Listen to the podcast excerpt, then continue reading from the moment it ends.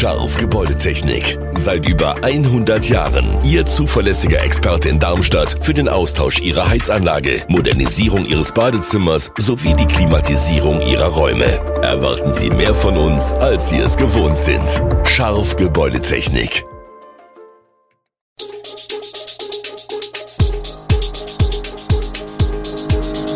Gude, unser morgendliches News Update. Das Wichtigste aus Südhessen für Sie im Überblick. Guten Morgen aus Darmstadt an diesem 8. Dezember. Ausverkauf auf Burg Frankenstein, viele personelle Ausfälle bei den Lilien und Verleihung des Deutschen Kleinkunstpreises an Hazel Brugger. Das und mehr heute im Podcast. Am Samstag veranstaltet Burg Frankenstein einen Flohmarkt von 11 bis 15 Uhr, um diverse Gegenstände aus dem Restaurant zu verkaufen. Darunter sind auch außergewöhnliche Stücke aus einer Game of Thrones Ausstellung und ein Sandsteinwappen. Für Nochpächter Ralf Eberhard ist der Verkauf emotional, da viele Gegenstände Erinnerungen wecken. Die Gemeinde Mühltal hat bereits die Kapellenausstattung erworben. Eberhard seit 1994 auf der Burg aktiv, nimmt Abschied, da der Pachtvertrag nicht verlängert wurde.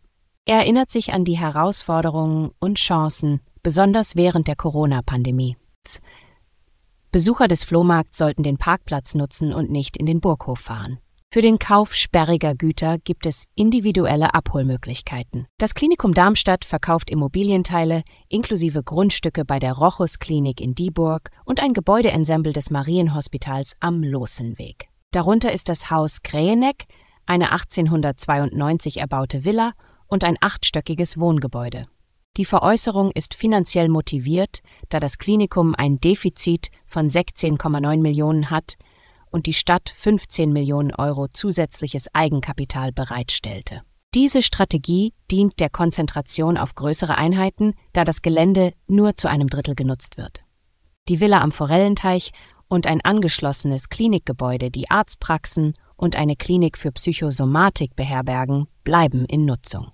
Das Marienhospital wurde bis 2012 als Belegkrankenhaus geführt, die Villa Kräheneck und das Wohngebäude wurden zuletzt 1990 und 2020-19 saniert. Weiter geht es zu den Lilien. Wenn Darmstadt 98 am Samstag um 15.30 Uhr in Heidenheim spielt, muss Trainer Thorsten Lieberknecht einige Ausfälle kompensieren. Marvin Melem fehlt aufgrund eines Wadenbeinbruchs. Weitere Spieler fallen ebenfalls aus, aber Trainer Thorsten Lieberknecht hat bereits Pläne für Ersatz. Braden Manu und Matthias Bader sind verletzt, während Christoph Zimmermann nach einer Risswunde möglicherweise wieder einsatzfähig sein könnte. Fabian Nürnberger und Fraser Hornby sind auch nicht verfügbar. Lieberknecht hat aber bereits Ideen, um trotz der vielen Verletzten eine schlagkräftige Mannschaft ins Rennen schicken zu können. Tobias Kempe, der bereits zuletzt für Melem eingewechselt wurde, und Fabian Schnellhardt könnten wichtige Rollen übernehmen. Mit einer Teamleistung wollen die Lilien die große Herausforderung auf der Schwäbischen Alb meistern. Von der Schwäbischen Alb an die Bahnhöfe. Der Warnstreik der Gewerkschaft Deutscher Lokführer GDL ist in vollem Gange. Seit gestern Abend fahren die Züge nur noch sehr eingeschränkt. Betroffen von den Arbeitsniederlegungen sind auch Regionalzüge und S-Bahnen in der Region, teilte der Rhein-Main-Verkehrsverbund RMV mit. Der Notfallplan der Deutschen Bahn für den Warnstreik ist inzwischen online verfügbar. Zudem hat die Bahn erneut eine Streikrufnummer eingerichtet. Unter 08099 6033 könnten sich betroffene Fahrgäste über ihre Verbindungen informieren. Hinweise gibt es auch bei den einzelnen Verkehrsverbünden und Unternehmen. Enden soll der Ausstand heute Abend um 22 Uhr. Die Gewerkschaft will so unter anderem der Forderung nach einer Arbeitszeitsenkung für Schichtarbeiter Nachdruck verleihen. GDL-Chef Klaus Weselski hatte die Tarifverhandlungen am 24. November für gescheitert erklärt, weil die Bahn unter anderem bei diesem Punkt bislang keinen Verhandlungsspielraum signalisierte.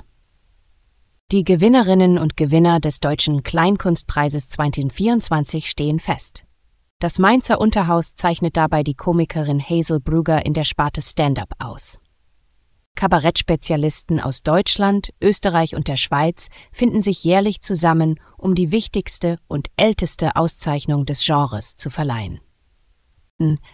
Das Mainzer Unterhaus hatte diese 1972 ins Leben gerufen. Über 70 Namen standen in diesem Jahr für den mit je 5000 Euro dotierten Preis in den Sparten Kabarett, Musik, Kleinkunst, Stand-up, Förder- und Ehrenpreis zur Diskussion.